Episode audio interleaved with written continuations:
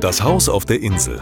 Lüchows Häuser und Originale. Überliefertes und Anekdoten. Von Undine Stiefig.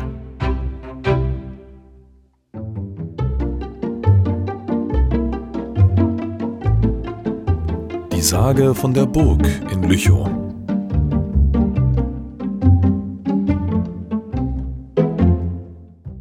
War es der große schwarze Hund, der spukte, oder war es die weiße Frau, die durch den Turm huschte? Wer in der Dunkelheit dem Untier begegnete, den hielt es gebannt an der Stelle fest. Regungslos musste derjenige dort wie angekettet stehen, bis der Morgen anbrach. Dann erst konnte er seine Glieder wieder bewegen. Die weiße Frau spukte durch die Burg.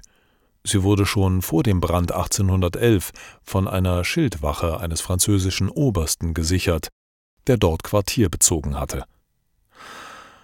Als dieser sich der Gestalt näherte, verschwand sie. Über dem turmartigen Eingang am rechten Flügel des Schlosses war ein in Bruchstein gehauenes Bild. Es zeigte einen Amboss. Der Schmied hielt in der Zange einen menschlichen Kopf und war dabei, diesen zu verarbeiten. Daneben stand eine weibliche Person, der ein langer Zahn aus der Kinnlade schaute.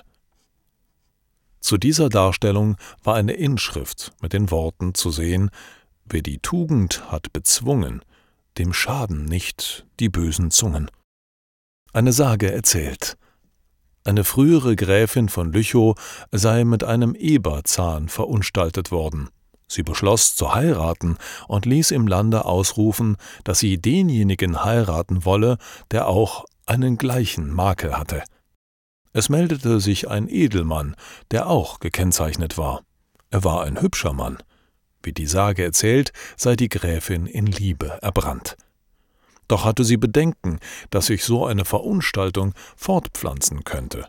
So beschloss sie und gab den Befehl zur Enthauptung. Aus dem vom Rumpfe geschlagenen Kopf ließ sie vom Schmied den Zahn herausschlagen. Als Liebeszeichen soll die Gräfin den Hauer aufbewahrt haben. Eine andere Sage sagt, dass die Gräfin nicht verunstaltet, sondern eine Schönheit war. Sie ließ bekannt geben, dass sie den schönsten Mann des Reiches ehelichen wollte. Auf diesen Ruf meldete sich ein Schmiedegesell, der sich für wunderschön hielt. Die Gräfin war erzürnt über diese Frechheit und ließ den Freier enthaupten. Als Strafe wuchsen der Adligen die Zähne immer länger, so dass diese wie Eberzähne aussahen. Es ist auch überliefert, dass die Gräfin Gelüste nach dem Gehirn von Heringen hatte. Es soll ihre Lieblingsspeise gewesen sein. Sie verzehrte so viele Gehirne, dass sie in Armut gefallen sei. Die große Zahl der ausgeweideten Heringe ohne Hirn sollte einer Innung, Schmiede- oder Maurerinnung, gegeben worden sein. Als Erinnerung und Wahrzeichen führten diese am Fastnachtstage einen Hering an der Kette durch die Stadt.